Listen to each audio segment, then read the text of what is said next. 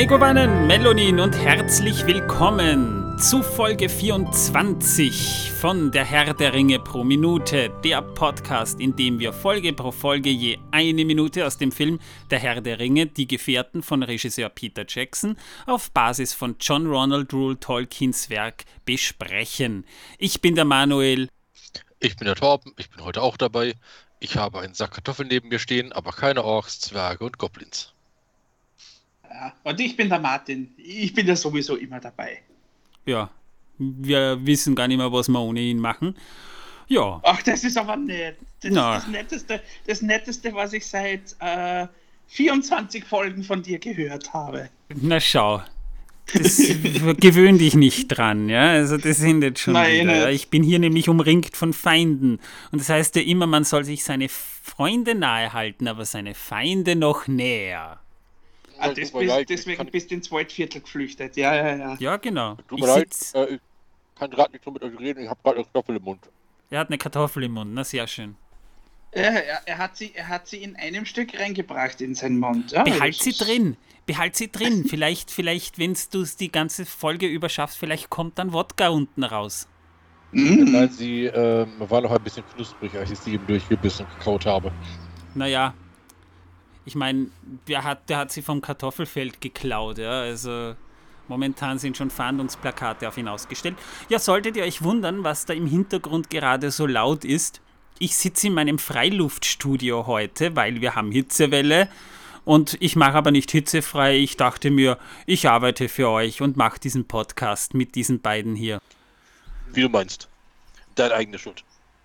Ja. Ja, und da kommt mir jetzt direkt mal die Frage in den Sinn, mittlerweile ja aktuell. Habt ihr Loki schon geguckt? Ja. Ja, na, du hast es mit mir geguckt, ja, das ist wahr. Äh, ja, habe ich, aber ich habe tatsächlich äh, immer noch nur die erste Folge geguckt. Ja?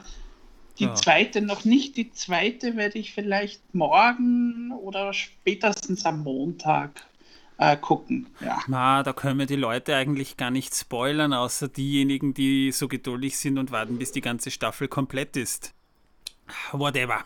Ich stoße hier mit einem kühlen Blonden auf euch an. Ist ja heiß draußen und ich sitze draußen. Es ist herrlich, es ist schön. Ja, und äh, wir sind hier er, bei Minute er reibt, 24. Er reibt sonst schon wieder unter die Nase, gell, Tom? Ja, also, er kann es nicht lassen. Ja, also, ich kann euch sagen, neben mir links liegt der stinkende äh, Fisch. Nein, äh, Hund. Mein Hund ist das. Äh, der stinkt aber wie ein Fisch gerade. Er ist auch ich manchmal glaube, so faul wie ein Fisch. Das auch, ja. Ja, wie ein Fisch auf dem Land. Ich, ich habe da zwei Katzen neben mir liegen. Das ist ja schön. Ich habe meine Frau vor mir sitzen, die genießt das auch gerade und die hört mir im Hintergrund zu und schüttelt jedes Mal den Kopf, wenn ich irgendwas Blödes sage. Also mehr oder weniger, sie hat momentan schon ein sehr verspanntes Genick. zu, zu, zu, Recht, ja, dass, dass, sie, dass sie jedes Mal den Kopf schüttelt. Ja, ja. Also, also da hat sie schon recht. Na, irgendjemand muss ja hier die Flachwitze rauswerfen. Ich tue das ja nicht, weil sie lustig sind, sondern ich tue das, weil es einer machen muss. Wir wollen ja jugendfrei ja. bleiben. Die dreckigen Witze darf ich hier ja nicht erzählen. Und wer es noch nicht mitbekommen hat, äh, die Frau von ihm hat einen Ring zu knechten. Genau. Ah. Sie ist der Sauron in meinem Leben. Noch nie. Äh, ja. Wo waren wir stehen geblieben? Ach ja.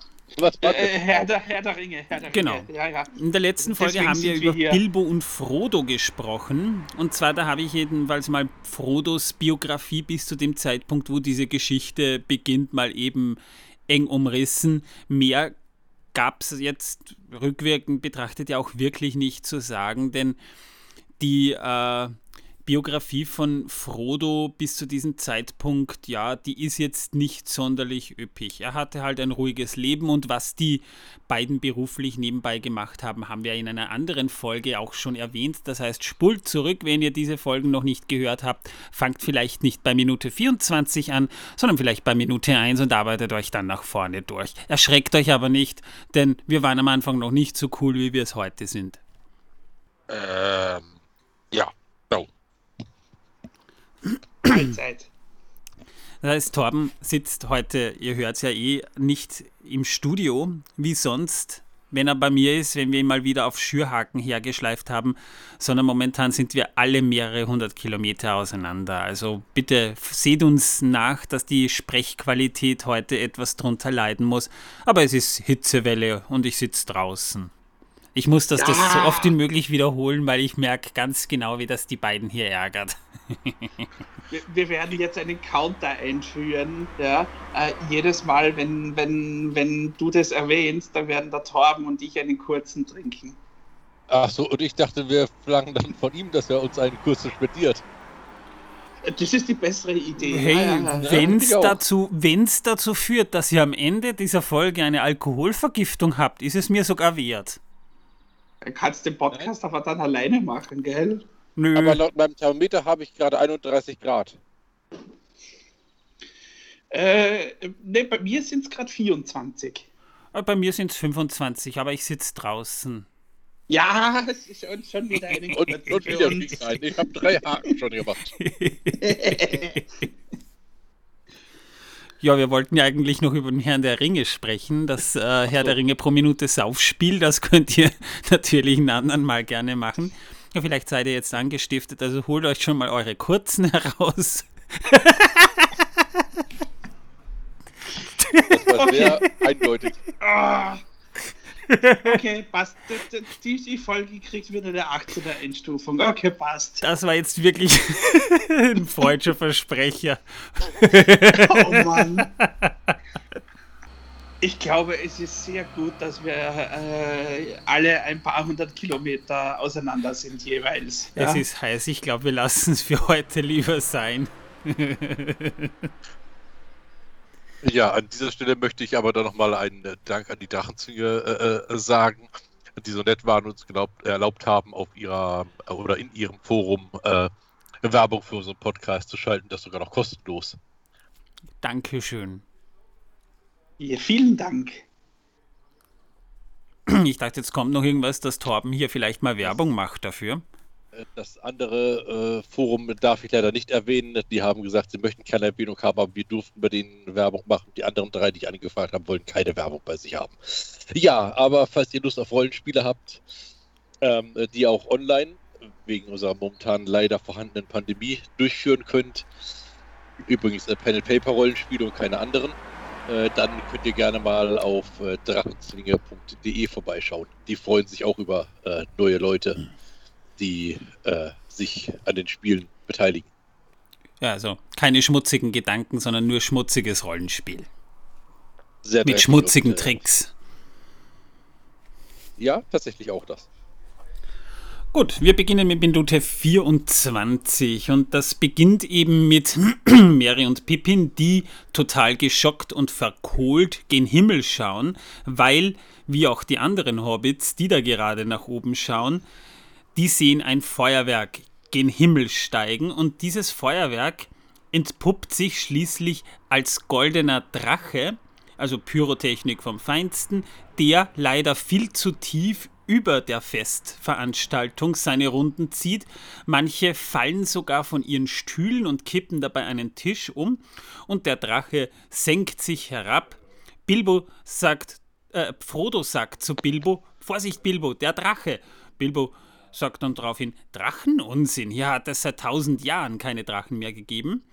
Übrigens Übersetzungsfehler, denn im englischen Original hieß, heißt es, There have never been seen dragons for thousands of years. Ja, und dann muss er sich ducken, denn dieser Drache äh, fliegt nur ein paar Zentimeter über deren Kopf hinweg, verkokelt beinahe das Festzelt, steigt dann wieder hoch, zieht einen Salto und über den Wässern, also so über dem Wasser, explodiert er in einem prächtigen Feuerwerk und alle Hobbits applaudieren, weil das so genial aussieht. Ja. Übrigens, die Spiegel im Wasser waren auch sehr schön. Ja, das haben wir ja in einer anderen Folge, ich glaube vor zwei Folgen auch schon erwähnt, dass, ich meine, das CGI war jetzt nicht so aufwendig in dieser Szene, aber die Spiegelung sah wirklich gut aus. In einer anderen Sequenz im ersten Teil hat man nämlich scheinbar tatsächlich auf diese Spiegelungen im Wasser vergessen, aber das kommt noch zu einem sehr viel späteren Zeitpunkt. Also ich habe es mir nur wegen der Erwähnung von dir bei dem einen Mal noch einmal angesehen. Na, das ist schön. Das freut mich. Hättest mich auch einfach fragen können, ich hätte dir den Screenshot schicken können. Nein, ich wollte das fließend haben. Als Bildfolge. Das komplette Erlebnis. Noch einmal miterleben. Er hat das so ein. ist, ich habe es geschafft. Und das sogar noch kostenlos. Eine Runde Applaus für Torben. Danke, danke.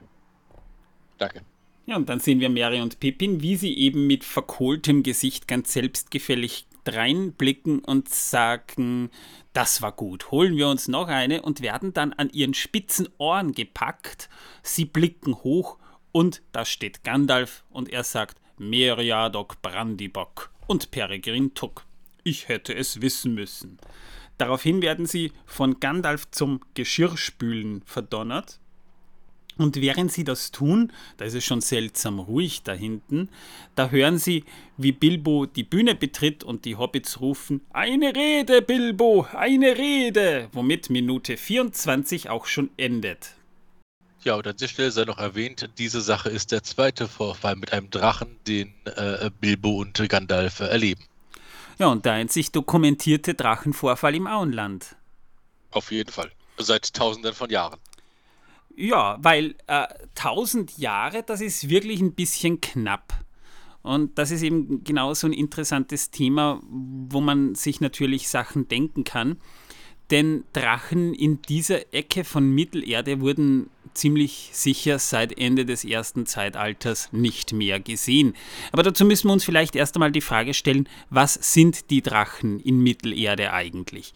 Ich meine, Mittelerde ist ein klassisches Fantasy-Setting, kann man sagen. Also das klassischste Fantasy-Setting, das man sich vorstellen kann. Natürlich gibt es da auch Drachen und Drachen sind ja auch ziemlich eindeutig, aber sie haben trotzdem eine Geschichte in Mittelerde. Also Drachen gehören zur Historie, insbesondere ja des ersten Zeitalters zurück.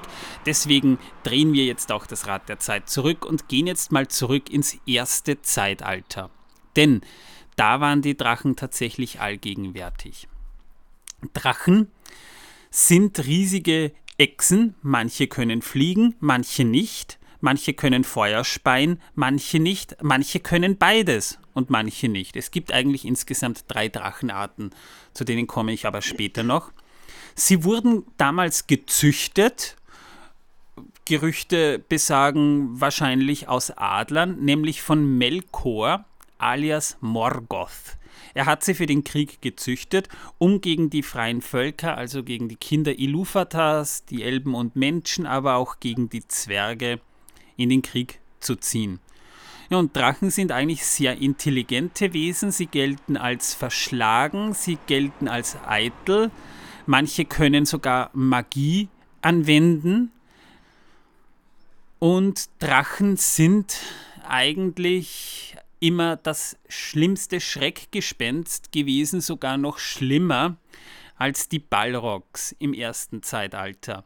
Und in den Kriegen, in denen Morgoth eben seine Drachen entfesselt hat, das waren dann eigentlich meistens Kriege, wo dann am Ende im Krieg des Zorns, wo ja sogar die äh, Valar und die Maya eingeschritten sind, sogar vor denen mussten die Unsterblichen zurückweichen, weil das so gewaltige üble Geschöpfe waren. Drachen gelten auch als relativ unbesiegbar, denn ihre Schuppen sind wirklich fest, also die kann kein Schwert und kein Feuer durchdringen. Sie haben nur eine Schwachstelle und das schließt eigentlich alle Drachen mit ein, nämlich am Bauch. Da sind sie weich und da sind sie auch verletzlich und nur dort können sie auch getötet werden. Also mein Hund wird ja gerne am Bauch gekrault. Mögen die das auch, die Drachen? Du kannst es ja mal ausprobieren. Ja, probier's mal aus. Wir filmen dich dabei. Jo, und stellst dann auf YouTube. Ja, und die Drachen, ein Großteil der Drachen wurde eben nach dem Krieg des Zorns und nach dem Sturz Melkors vernichtet. Manche überlebten aber, aber die haben die Flucht ergriffen und Einige haben sich in der dürren Heide nördlich des Wilderlands, also vom Auenland gesehen, ziemlich weit nordöstlich äh, versteckt und dort sind sie auch hauptsächlich heute noch. Also es gibt noch Drachen in Mittelerde, aber dokumentiert nur an einem Punkt und wenige Drachen haben sich so weit nach Süden gewagt, dass sie dort eigentlich äh, irgendwelche Völker, vor allem Zwerge und Menschen, angegriffen haben. Es gibt drei Drachenarten. Die ältesten sind die sogenannten Uroloki, das sind die Feuerschlangen und die können nicht fliegen, dafür können sie aber Feuer speien. Außerdem hatten sie einen Giftodem, also sie konnten auch äh, Gift versprühen. Das in ihrer Nähe bist du vielleicht nicht unbedingt gleich daran gestorben, aber sie konnten damit deine Sinne vernebeln, sie konnten dich dadurch lähmen, sie konnten dir Illusionen einpflanzen, teilweise eben auch durch ihre Magie kontrolliert. Und ihr Feuer war eben so heiß, das hat alles geschmolzen. Also bis auf den einen Ring war eigentlich nichts vor Drachenfeuer sicher, jedenfalls dokumentiert. Hätten hätte Drachenfeuer eben theoretisch sogar den Valar und den Maya schaden können und sie vielleicht sogar töten können. Es konnte sogar den eisernen Thron schmelzen. Oh, äh, falsches Franchise. Entschuldigung. Nee, wir reden hier jetzt nicht über Star Trek, ja? Ich wollte es nur sagen. Ah, ja. Und der Stammvater der Uroloki, also der erste Drache, das war kein Unbekannter. Das war nämlich Glaurung.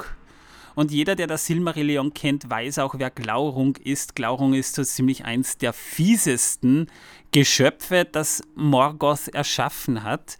Denn Glaurung konnte tatsächlich, also in der Geschichte von Turin Turambar, über die wir vielleicht irgendwann sogar noch genauer reden könnten. Ich hoffe jedenfalls, dass wir irgendwann mal dazu kommen.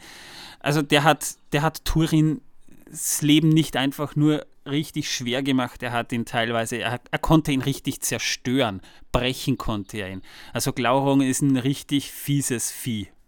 Die zweite Sorte der Drachen, das sind die sogenannten Kaltdrachen die konnten fliegen, aber dafür konnten sie kein Feuer speien. Das heißt, sie waren ziemlich schnell, sie waren wendig für ihre Größe, konnten auch beachtliche Längen annehmen und waren teilweise bis ins dritte Zeitalter hinein vor allem für die Zwerge gefährlich, denn die kamen tatsächlich öfter mal aus der Dürrenheide nach unten und haben Zwergenhorte überfallen, denn Drachen haben eine ziemliche Schwäche für Gold und Edelsteine und da nisten sie sich dann eben auch und, und brüten quasi so ihre, ihre Goldeier aus, könnte man sagen.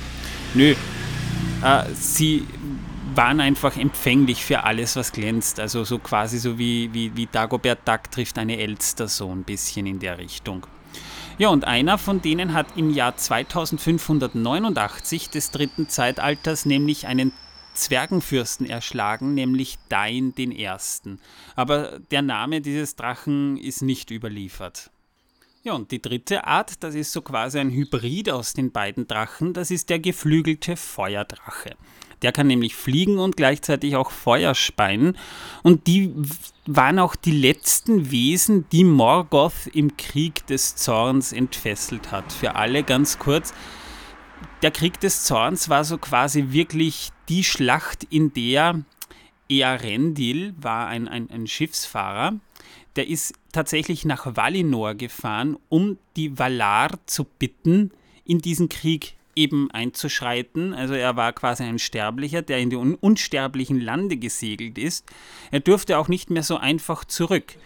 Äh, er wurde jetzt nicht direkt bestraft oder verdammt, aber es war ab nun seine Pflicht, also die Pflicht Earendils, auf seinem Schiff über das Himmelsmeer zu segeln mit einem Silmaril am, an der Spitze des Schiffs und das ist der Morgenstern. Ja, also das heißt, die, die Valar haben quasi zum letzten Angriff geblasen, denn während äh, Melkor den größten Teil von Beleriand damals eben schon okkupiert hatte, mussten nun schließlich äh, die freien Völker und die Länder, die noch übrig blieben, gemeinsam eben gegen diese Übermacht des Bösen antreten. Ja, und bei dieser Schlacht, dem Krieg des Zorns, wurden eben die geflügelten Feuerdrachen zuletzt entfesselt. Da waren Ballrocks dabei, da waren Werwölfe, Vampire, also alles, was man sich vorstellen kann, war da vertreten und ist gegen die freien Völker und die Götter in den Krieg gezogen. Und die waren teilweise so mächtig, dass eben, ich habe es jetzt schon des Öfteren erwähnt, also auch da könnt ihr einen kurzen Kippen, sogar vor diesem Drachenfeuer zurückgewichen sind. Ja, lange Rede, kurzer Sinn, die Schlacht wurde trotzdem gewonnen. Nach einigem Hin und Her könnt ihr im Silmarillion nachlesen und gab eben dann nicht mehr allzu viele. Aber der bekannteste Vertreter dieser Gattung ist uns nicht unbekannt, denn das ist Smaug. Und von dem haben wir ja in einer der letzten Folgen ja schon berichtet. Auch der wurde vernichtet nach 60 Jahren oder sogar 200 Jahren, ich weiß es jetzt nicht ganz genau, indem er eben Erebor besetzt hatte, wurde Smaug letztendlich doch vernichtet. Und seitdem sind auch keine weiteren Überlieferungen von Drachen bekannt. Denn auch im ganzen Ringkrieg ist nicht bekannt, dass, dass Drachen da irgendwie eine Rolle gespielt hätten. Ja, das war auch der erste Vorfall mit dem Drachen. Mhm. Wollte ich nur der Vollständigkeit mal erwähnt haben. Das heißt, wir haben womit, womit wir wieder beim Thema Klugscheißer äh, äh, sind, sehr beliebt sind, ja, äh, das wir in der letzten äh, Folge schon hatten. Ja. Also hätten wir halt wieder ein paar Dating-Tipps. Ja, also ich sag's gerne nochmal, falls ihr wirklich auf einer Party Eindruck bei den Ladies machen wollt, Klugscheißer sind sehr beliebt. Glaubt mir, ich weiß das. Ich bin ein Experte darin. Oh ja, keiner kann so klug scheißen wie du. Deswegen ist er auch verheiratet. Äh, ah, Blödsinn, er ist ja nicht verheiratet. Deswegen ja. ja genau. Ich hab's richtig gemacht. Wobei, wobei er führt, er führt zumindest eine der Ehe sehr ähnliche Beziehung. Er ist der Sklave der Frau. Nein, eigentlich bin ich der Sklave meines Hundes. Jo, jedenfalls, wir wollten ja noch über Drachen reden. Wir haben jetzt im Prinzip ja schon über Glaurung und Smaug gesprochen. Es gibt noch einen dritten Drachen, der auch namentlich erwähnt wurde in der, in der Legend, in, im Legendarium von Tolkien und das war Skatha, der Lindwurm. Und der hat den Rohirrim in den frühesten Tagen ziemlich zu schaffen gemacht. Er hat einen Zwergenhort besetzt, wurde aber eben dann von den Rohirrim erschlagen und dadurch, dass die Zwerge den, die Schätze wieder haben wollten, gab es dann einen Streit. Und die Rohirrim dachten, sie geben den Zwergen nicht ihr Gold und ihre Schätze zurück, sondern etwas Wertvolleres, nämlich die, die Zähne von Skatha. Wie dieser Streit aber ausgegangen ist, ist nicht überliefert. Man vermutet einfach nur, dass äh, der Anführer der Rohirrim damals eben äh, von, von den Zwergen erschlagen wurde, weil es eine Beleidigung war eigentlich, obwohl es nicht so gemeint war. Jetzt nur ein kurzer Side-Fact zum Ende der, der, der Buchreihe des Herrn der Ringe hin, und zwar, ähm, dass Mary von Eomer ein Geschenk überreicht bekam, nämlich ein Trinkhorn, und zwar ein sehr wertvolles Trinkhorn, das aus dem Schatzhort von Scatha stammt. Das wird aber natürlich weder im Buch noch im Film erwähnt, das heißt, wir werden wahrscheinlich in den kommenden hunderten Folgen, die da Gott so Gott will, noch vor uns liegen, wahrscheinlich auch nicht mehr erwähnt werden. Aber so viel eben zu dem Thema Drachen in Mittelerde, die und da kann ich jetzt natürlich äh, zu dir überwechseln, Martin, ja nicht so weit von dem entfernt sind, was Drachen in unserer Mythologie tatsächlich auch bedeuten. Denn Drachen sind ja in unserer Mythologie eigentlich überall genauso bekannt wie eben auch Feen, Zwerge, Elben und andere mythologische Wesen. Mm, das ist richtig. Ja, mein, Drachen gibt es ja bei uns in der Überlieferung schon seit ja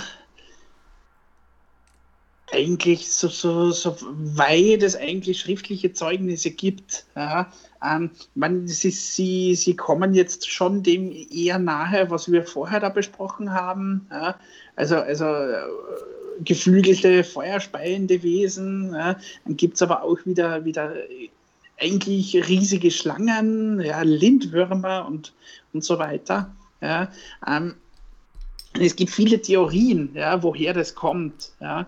Ähm, mein, ein, eine Theorie zum Beispiel ist, äh, dass, dass, dass äh, Fossilien gefunden wurden, ja, sei es jetzt von Dinosauriern oder halt von anderen großen prähistorischen. Das war jetzt nicht bei mir. Nein, das war, das war bei mir. Du sitzt aber nicht draußen, so wie ich, oder? Nein, ich habe nur die Tür offen und derjenige, der da gerade vorbeigefahren ist, musste, glaube ich, mit dem Motor seines Motorrades irgendwas kompensieren. Ja, genau. Jedenfalls äh, äh, waren wir gerade bei den Drachen. Ja? Ähm, ja, also wie gesagt, eine Theorie ist halt, dass die Menschen halt da Fossilien gefunden haben und sich halt gedacht haben, ja, äh, das könnte sowas sein. Ja? Äh, es gibt tatsächlich auch noch eine etwas spannendere, spannendere Theorie, Theorie ja, ähm, die gibt es seit den 80ern schon, ja, äh, seit die, die, die Forschung mehr mit DNA arbeitet. Ja, ähm, und jetzt halt, halt also nur, nur mal nochmal gesagt, diese Theorie gibt es wirklich. Ja, ähm, die besagt nämlich, ja, dass in unserer DNA ja, von unseren Vorfahren, ja, und ich meine da jetzt nicht die menschlichen Vorfahren, sondern noch viel, viel weiter, ja, äh, also von, von den Säugetieren, die quasi im Schatten der Dinosaurier quasi gelebt haben, ja, dass da halt noch so Erinnerungsinformationen gespeichert sind, ja, äh, die dann halt quasi in dieses Unterbewusste des Menschen dann, dann immer wieder mal so tröpfeln, ja, und dann quasi zu diesen Drachenlegenden und so in weiterer Folge werden. Wow. Ja, ja äh, das ist das gleiche Prinzip, mit dem die Assassin's Creed-Serie äh, ursprünglich einmal angefangen hat. Ja, diese, diese erlebbaren Erinnerungen, ja, dass man die auch aus der DNA extrahieren kann und was weiß ich noch was alles. Ja, also äh, sehr spannend, aber ja, das war es dann eigentlich auch. Ja. Ähm, man, was halt ist, Drachen kommen aber nicht nur bei uns in unserem europäischen Kulturkreis auf, äh, äh Blödsinn, äh, vor. Eine, ja. eine, eine, eine Theorie hätte ich aber tatsächlich noch. Ja. Mh, mm, die auch nämlich immer wieder mal äh, äh, ins Spiel gebracht wird, ja, ähm, dass die, die Schilderungen von Drachen ja, nichts anderes ist als ausgeschmückte Berichte ja, äh, von Schilderungen, wo, wo halt äh, Reisende äh, quasi große Reptilien gesehen haben. Man, in Afrika gibt es Krokodile, es gibt Riesenschlangen. Ja. In Asien gibt es gewaltige Warane, ja, die mehrere Meter lang werden können. Ja. Also, dass quasi Reisende diese Tiere halt gesehen haben, haben dann halt davon erzählt bei uns. Und dann ist das, wurde das halt immer weiter aufgebauscht. Ähm, naja, man muss ja dazu sagen, bei uns im europäischen in den europäischen Breiten sind ja die Drachen eigentlich böse Geschöpfe, riesige Echsen halt, die eben Feuer speien und eben auch nur am Bauch verwundbar sind. Ich meine, man denke an Siegfried mhm. und seinen Kampf gegen den Lindwurm, ja, wo gegen, er dann in Drachenblut, wo er in Drachenblut gebadet hat. Genau. Aber ich meine, im asiatischen Raum werden Drachen, kommen Drachen auch vor, also vor allem in China sind sie ja ziemlich populär. Sie unterscheiden sich indirekt zwar noch von unseren Drachen, aber nicht in vielen Merkmalen. Das ist nämlich auch ziemlich interessant, meiner Meinung nach. Dass Drachen ja auch dort, dort haben sie ja auch gefiederte Drachen. Also es ist ja jetzt nicht so, dass Drachen immer nur als Echsen dargestellt werden, sondern eben auch zum Beispiel mit Federn. Und denen werden ja auch, äh, die, die werden dort als sehr weise dargestellt, mhm. also schon fast gottgleich. Mhm. Ja, und sogar in, in Meso, also in Mittel, Mittelamerika, ja, also ganz woanders, ja, äh, gibt es ja auch, auch äh, drachenartige Geschöpfe. Ja, ja gefiederte äh, Schlangen. Ja, genau, äh, Quetzalcoatl, ja, genau. die gefiederte Schlange. Ja. Eben, und, und mhm. wenn man sich da Darstellungen ansieht, ja, also da, da, das ist nicht so weit von den, von den Drachendarstellungen in Asien entfernt. Wenn man es wirklich genau betrachtet, mhm. kaum Unterschiede. Also diese, diese Überschneidungen sind schon da und man kann möglicherweise davon ausgehen, dass diese Mythologie eben tatsächlich in Asien auch vielleicht seinen Ursprung hatte, wo ja dann Wanderungen nach Nordamerika stattfanden über die Beringstraße. Es gibt ja sogar noch von Tolkien eine Erzählung, die heißt sogar Gute Drachen sind rar. Ich habe sie allerdings nie gelesen, aber Drachen sind ja aus unserer modernen Fantasy ja eigentlich sowieso kaum wegzudenken. Da gibt es ja alle möglichen Arten von Drachen. Da gibt es auch sogar Drachen, die eben menschliche Gestalt annehmen können. Es gibt äh, böse Drachen, es gibt gute Drachen, es gibt Halbdrachenmenschen, ja, also alles Mögliche im Fantasy-Bereich. Aber die klassische Darstellung, wie sie eben aus unseren Breiten her bekannt ist, die ist eigentlich ziemlich dem ähnlich, was wir in Tolkiens Kosmos auch vorfinden. Ja, da hätte ich auch gleich einen guten Filmtipp für, für, für Drachenfans. Ja, äh, können sich ja vielleicht einmal Dragonheart angucken, der ich 1996. Dachte Aragon. Nein, nein, nein, nein, nein. Äh, über, über den Film Aragon legen wir den Mantel des Schweigens. Ja? Äh, nee, ich äh, habe tatsächlich Dragonheart gemeint. Ja? Ähm, äh, ein, wie kann man sagen, ein Buddy-Movie ja, im Mittelalter mit einem sehr coolen Drachen. Ja? Äh, den, den kann man sich auf jeden Fall angucken. Ja? Ich würde aber die restlichen vier Teile, die dann irgendwann einmal danach nachgeschossen wurden, die würde ich ignorieren, sondern wirklich nur den einen Film da Der war auch traurig. Gucken. Oh ja, der war schön, hat mhm. mir auch gefallen. Als ich den damals ja. im Kino gesehen habe, musste ich Rotz und Wasser heulen.